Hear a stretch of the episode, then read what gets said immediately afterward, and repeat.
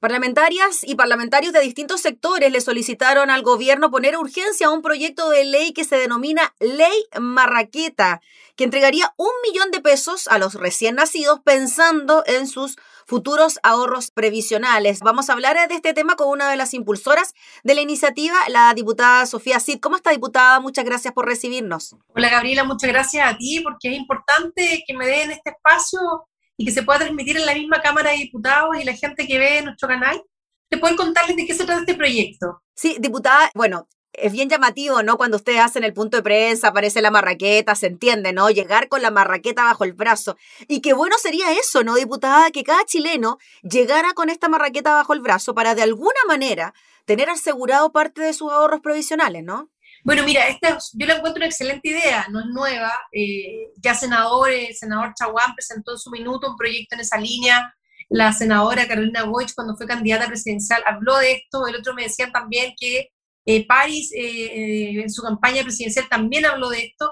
Yo creo que estamos todos claros que es una excelente idea. Yo creo que hoy día tenemos que concretarla y en esa línea, Catalina del Real, Camila Flores y yo hemos estado impulsando esto, contactándonos con Carolina Goich, con Pancho Chaguán, también con el Ejecutivo, con el subsecretario Pedro Bizarro, porque la idea de esto, Gabriela, como tú bien dices, es que nuestras guaguas, nuestros chilenos que nacen en territorio chileno, vengan con la marraqueta bajo el brazo, y eso también va a generar una tranquilidad para los padres a largo plazo. Hoy día vemos cómo baja la tasa de natalidad en nuestro país por diversas razones, pero una de esas también es el costo de la vida.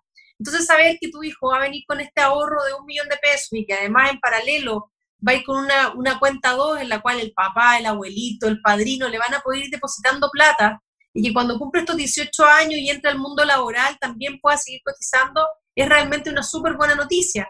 Además, en términos de costos, yo hago el cálculo solamente al ojo, no, no sigo un, cálculo tan específico, pero mira, la, hoy día nacen alrededor de 250 mil niños al año y la proyección es que año a año esta, esta cifra va disminuyendo, por lo que te decía yo de las tasas de natalidad. Si nosotros eh, agregamos este millón de pesos, yo creo que el, costo anual sería unos 350 millones de dólares. Si tú lo ves y lo comparas con la pensión básica solidaria, que hoy día son menos de 200 mil pesos, el, Ejecutivo hoy día yo creo que coloca más plata en eso que en colocar esto al nacer. Y también, como te digo yo, con, con las tasas de rentabilidad que tenemos al día de hoy, con una proyección a 65 años, y solo con este millón de pesos podríamos llegar inclusive a una pensión de 200 mil pesos mensuales. Yo creo que es muy bueno y además como política pública casi que se generaría a largo plazo, por supuesto, un ahorro en, términos de gasto fiscal. Diputada, eso que usted nos decía de que entra a la cuenta 2, ¿eso sería entonces, se depositaría como cuando uno tuvo la opción del tercer retiro, ¿no? De ponerlo en una cuenta 2, ¿sería lo mismo? que esta plata ingresaría a esta cuenta 2 y a los 18 años se puede traspasar a la cuenta normal de ahorro previsional? Claro, algo así. Lo que pasa es que yo creo que esa parte hay que afinarla bien con el Ejecutivo y también con, los parlamentarios ya cuando empiece la discusión. Hoy día, eh, Carolina Goit incorporó esto como una, como una indicación al proyecto de pensiones que está en el Senado. Yo creo que esto va a formar parte de ese proyecto si logramos convencer al Ejecutivo. Mm. Y obviamente eh, ahí eh, va a haber una discusión de la cuenta que se va a utilizar. Lo que sí, lo que te comentaba yo, es que dentro de, la, de esta propuesta la idea es además de este millón de pesos en una cuenta de ahorro para la persona, para este niño, en paralelo tener una cuenta 2 donde, oye, de repente uno ya está aburrido de regalar juguetes y prefiere depositarle en la cuenta de ahorro, entonces el, abuelito, el, padrino, los papás le van a poder depositar a este niño en su, en su periodo de crecimiento, ir dejándole ahí también un abono para su jubilación. Yo creo que es una muy buena instancia y como te digo, yo creo que inclusive podríamos mejorar las tasas de natalidad.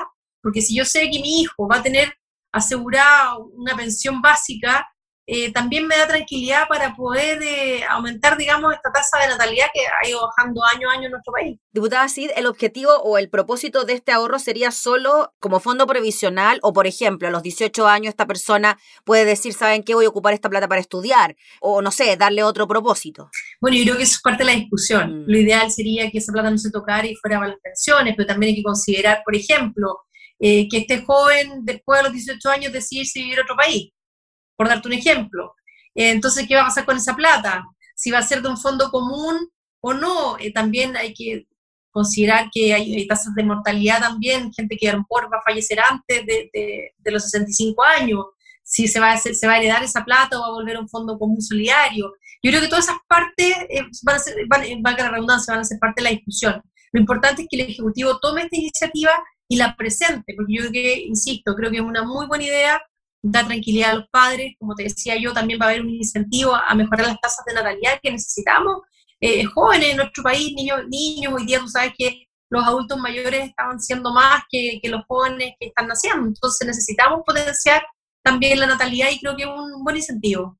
Diputada, en relación a el gobierno, leía declaraciones del ministro Melero y él se manifestaba bastante a favor de esta iniciativa. O sea, si usted me dice que la senadora Goich lo presentó como indicación al proyecto de pensiones, ¿por ahí tendría que ir el patrocinio entonces por parte del gobierno a esa indicación en particular? Claro, porque además eh, es una indicación inconstitucional, en estricto rigor es inadmisible.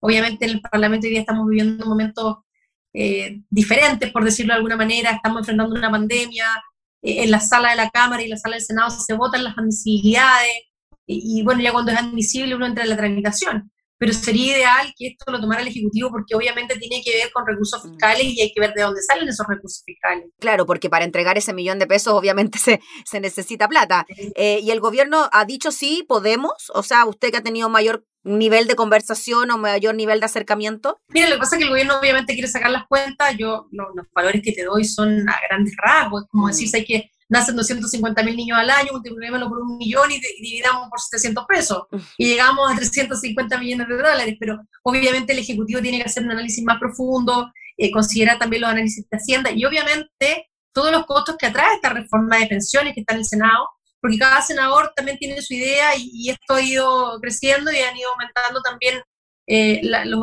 costos del gobierno. Eh, mira, por lo menos Pedro Pizarro, con el que estuve conversando el tema, está súper llano esto. Leí eh, las declaraciones del ministro Melero, que también él fue parlamentario y, ha visto este proceso de, esta súper buena idea, como te digo. Yo encuentro que es una muy buena idea, pero que tenemos que concretarla. No puede seguir siendo una buena idea. Entonces, en eso estamos con Catalina del Real y Camila Flores empujando esto para que realmente se concrete. Yo creo que es una excelente idea. Mm. Diputada, la quiero llevar a otro tema que tiene que ver con eh, su expertise en materia de Hacienda. Usted integra la Comisión de Hacienda donde se ha estado revisando este proyecto de royalty a la gran minería. ¿Qué le parece a usted que se esté discutiendo este proyecto de estas características en estos momentos también tan complejos económicamente para el país? Mira, este también es un proyecto, una moción parlamentaria que también es inconstitucional, pasó por la Cámara de Diputados, se votó la admisibilidad y se empezó a tramitar. Mira, eh, yo soy de región minera. El royalty que tenemos hoy día, que es un royalty que tuvo, hizo mucho bulla, mucho ruido, es un royalty que el 75% de la recaudación se queda en la región metropolitana, ¿ya? En instituciones como CONICI, de investigación y desarrollo, y el 25% restante se divide en todas las regiones del país, ¿ya? Pero, ¿qué te dice esa plata? Esa plata entra a través de los FNDR, que son los Fondos Nacionales de Desarrollo Regional, te lo mandan como el famoso FIC y te dicen, mire, esta plata, que es del royalty, es parte de su FNDR, pero solo para investigación y desarrollo. Mi región de Atacama, que es región minera, que somos la segunda productora del país después de Antofagasta, recibimos menos de un 2% de ese royalty. Yo lo encuentro que es injusto, muy injusto, porque además, piensa tú que esto es un, un, royalty, un impuesto a la producción. Y la producción va de la mano con recursos eh, naturales que son no renovables. Entonces yo creo que hoy día existe una deuda pendiente con las regiones mineras. Yo aprobé, eh, voté a favor de la idea de legislar. Creo que tenemos que conversar el tema. Creo que las mineras tienen que dejar eh, recursos en las regiones. Lo que sí este proyecto eh, fue evolucionando. Yo presenté indicaciones para que el 100% quede en las regiones mineras. Eh, eso se aprobó en la Comisión de Minería. Yo agradezco enormemente a los integrantes que votaron a favor de esta indicación. El 100% de la recaudación, diputada, entonces se quedaría en las zonas mineras, de este royalty que se está tramitando ahora, sí. Sería un 25% para un fondo que está establecido para mitigar eh, impactos medioambientales y el otro 75% específicamente para las regiones mineras para obras de desarrollo obras de infraestructura crítica, obras de conectividad, y también incorporamos que también este royalty pueda servir para inversiones en, en, universidades públicas instaladas en las regiones mineras. Porque nosotros tenemos la Universidad de Atacama, que era antes era la Escuela de Mina, donde se forman ingenieros civiles en mina que los vienen a buscar de todo Chile, pero de repente tienen que andar mendigando para tener plata para crecer como universidad. Se abrió la facultad de medicina, oye, les costó un mundo los, recursos para comprar el terreno, los recursos para construir. Entonces, yo creo que tenemos que potenciar ese tipo de, apoyo a, nuestros jóvenes y qué mejor que invertir en las universidades. Eso se aprobó en minería. Luego pasó a la Comisión de Hacienda, donde lamentablemente la mayoría de los integrantes de la Comisión de Hacienda son de la región metropolitana y regiones no mineras. Y el diputado Marcelo Chile, lamentablemente, lo digo de verdad, muy, con mucho dolor, presentó una indicación donde el 50% eh, quedaría en las arcas fiscales, ¿ya? Yo voté en contra, por supuesto, lamentablemente se aprobó, pero el jueves en sala voy a pedir la votación por separado para rechazar nuevamente la indicación del, diputado Chilling y que esto realmente sea para las regiones mineras. Las regiones mineras tenemos un sentimiento de, abandono de nivel central. Yo te digo, cuando hablamos de regionalismo, esto es regionalismo de verdad. Alguien me decía por ahí, el mismo diputado Chile, y me lo decía en una entrevista en CNN, oiga, diputada, pero los impuestos que se recaudan son de todos los chilenos. Ok, el IVA, el impuesto a la renta, eh, las contribuciones, pero cuando estamos hablando de un impuesto a la producción minera, que son recursos naturales no renovables, lo mínimo que queda en las regiones. Oye, acá en la región de Atacama, Tierra Amarilla, oye, una región, una comuna que tú dices, pero ¿por qué no avanza? Diego Almagro, tenemos las comunas de Chañaral, de Caldera, de, Huasco, que, que, tienen el puerto por donde salen los minerales, y no vemos que la región crezca y avance. Gabriela, la gente que vive en Atacama, que muchas veces presta servicio a la minería o trabaja en minería, empieza a recibir más ingresos, empieza a mejorar su estatus socioeconómico y toman la decisión de irse a vivir a Serena o Santiago. A nosotros nos falta calidad de vida, nos faltan parques, nos faltan mm. buena educación pública, buena salud pública, infraestructura, y eso lo conseguimos con recursos, porque cuando llega esto a los fondos nacionales y dice la región de Atacama tiene pocos habitantes, no calificamos. Por eso yo insisto y voy a pelear y patalear hasta el final de que el 100% de este royalty sea para la mujeres. Oiga, diputada, y cuando se dice que el objetivo, o uno de los objetivos de este royalty por parte de los autores, ¿ah? es financiar una renta universal de emergencia, ahí se contrapone entonces a lo que usted nos plantea de que ojalá estas platas se queden en las regiones. Sí, mira, te cuento, lo que pasa es que este, e, este proyecto que nosotros aprobamos en general en la Cámara ha ido cambiando eh, ha ido cambiando lamentablemente, mm. porque yo estoy hablando del royalty del 3% que es a la producción minera. En la Comisión de Minería se incorporó una indicación que se aprobó donde se coloca un impuesto progresivo dependiendo del valor del precio del cobre. Yo eso lo encuentro muy malo, porque va a depender de cuando ya está a 2 dólares, 3, 4, 5 y 6, van a generar un impuesto progresivo, que en este caso puntual, y lamentablemente estaríamos llegando casi un 80% de, de impuesto a la minería, lo cual obviamente desmejora enormemente las ventajas competitivas que tiene Chile en, términos de mineral. Esto va a generar que sí o sí las inversiones no quieran estar en el país. Yo no quiero que la minería se vaya, yo quiero que la minería aporte.